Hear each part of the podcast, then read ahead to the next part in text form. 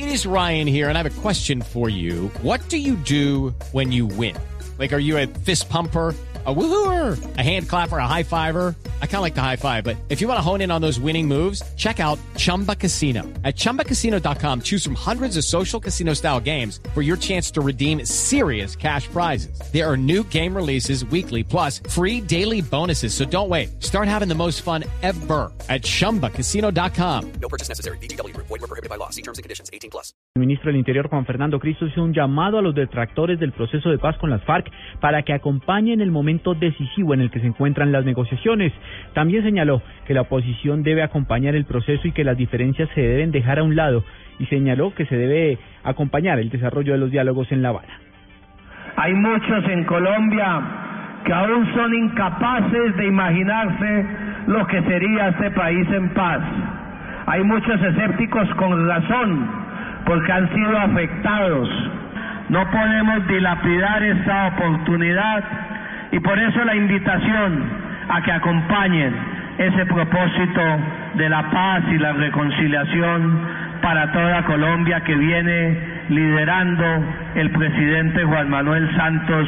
La paz va a ser para quienes acompañaron el propósito de paz del presidente Santos en las urnas y también para quienes no lo acompañaron 8 de la mañana, cuatro minutos. En el departamento de Norte de Santander, mandatarios de la zona del Catatumbo le piden al gobierno nacional que abra la participación de las guerrillas del ELN y el EPL en el proceso de paz que se adelanta con las FARC. Juliet. Alcaldes de la zona del Catatumbo pidieron al gobierno nacional que analicen la posibilidad de empezar a negociar con las guerrillas del ELN y EPL que hacen presencia en esa región norte santanderiana. La solicitud radica porque en los últimos meses se han presentado con mayor frecuencia secuestros y otros actos violentos. En el caso del ELN ya han enviado comunicados con los liberados mostrando la intención de negociar con el gobierno nacional. J. Mario Arenas, alcalde del Tarra si solamente se hace el, pacto de un fin de conflicto con un solo grupo y sigue el ELN y el EPL incidiendo en, situaciones de marco de conflicto armado, pues no podremos tener una paz eh, 100% estable. Desde Cúcuta informó Juliet Cano, Blue Radio. En el departamento de Santander aún hay varias familias que no han recibido ayudas luego de que se presentara un sismo de gran magnitud en la última semana. La información la tiene Javier Rodríguez.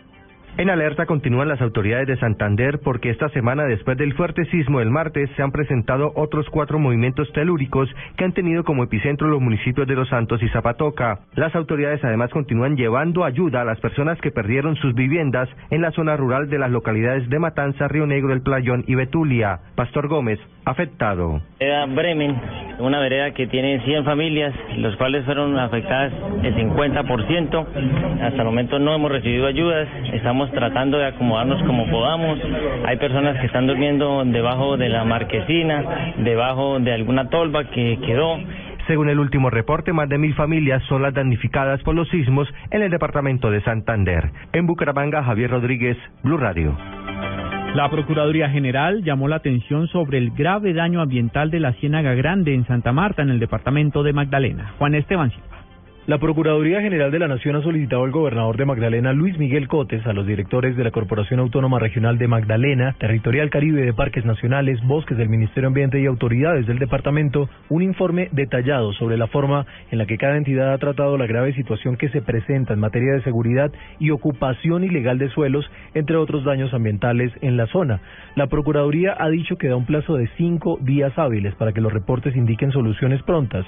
También se suma la construcción de puentes y lo cual ha generado un negativo impacto en el ecosistema. Juan Esteban Silva, Blue Radio. El ministro de Vivienda, Luis Felipe Nao, entregó en el departamento de Antioquia viviendas de interés prioritario sin necesidad de pagar nada por ellas a 117 familias en condición de extrema pobreza en los municipios de Campamento y Yolombó, la mayoría de ellas víctimas del conflicto armado. De estas viviendas, el 90% eran víctimas del conflicto y con esto le estamos pagando en algo lo que la violencia les quitó. Vamos a seguir generando empleo, vamos a seguir beneficiando a toda la región y vamos a hacer de uno de los municipios más importantes de Antioquia. Noticias contra reloj en Blue Radio. 8 de la mañana, 7 minutos. Noticia en desarrollo hasta ahora. 33 personas murieron y 12 están desaparecidas tras hundirse frente a las costas occidentales de Birmania un ferry aparentemente sobrecargado con más de 200 pasajeros a bordo. La cifra que es noticio, noticia 1.7 billones de pesos costarán las obras de la autopista Magdalena 2 en Antioquia. El vicepresidente de la República, Germán Vargas Lleras, firmó ya el acta de inicio del proyecto vial que hace parte de la primera ola de autopistas de cuarta generación. Y quedamos atentos este martes. El presidente de la Corte Interamericana de Derechos Humanos, Humberto Sierra Porto, y el secretario de la misma, Pablo Saavedra Alessandri, estarán en Bogotá en visita oficial, donde entregarán detalles del periodo extraordinario de sesiones de la CIDH que se realizará en Cartagena.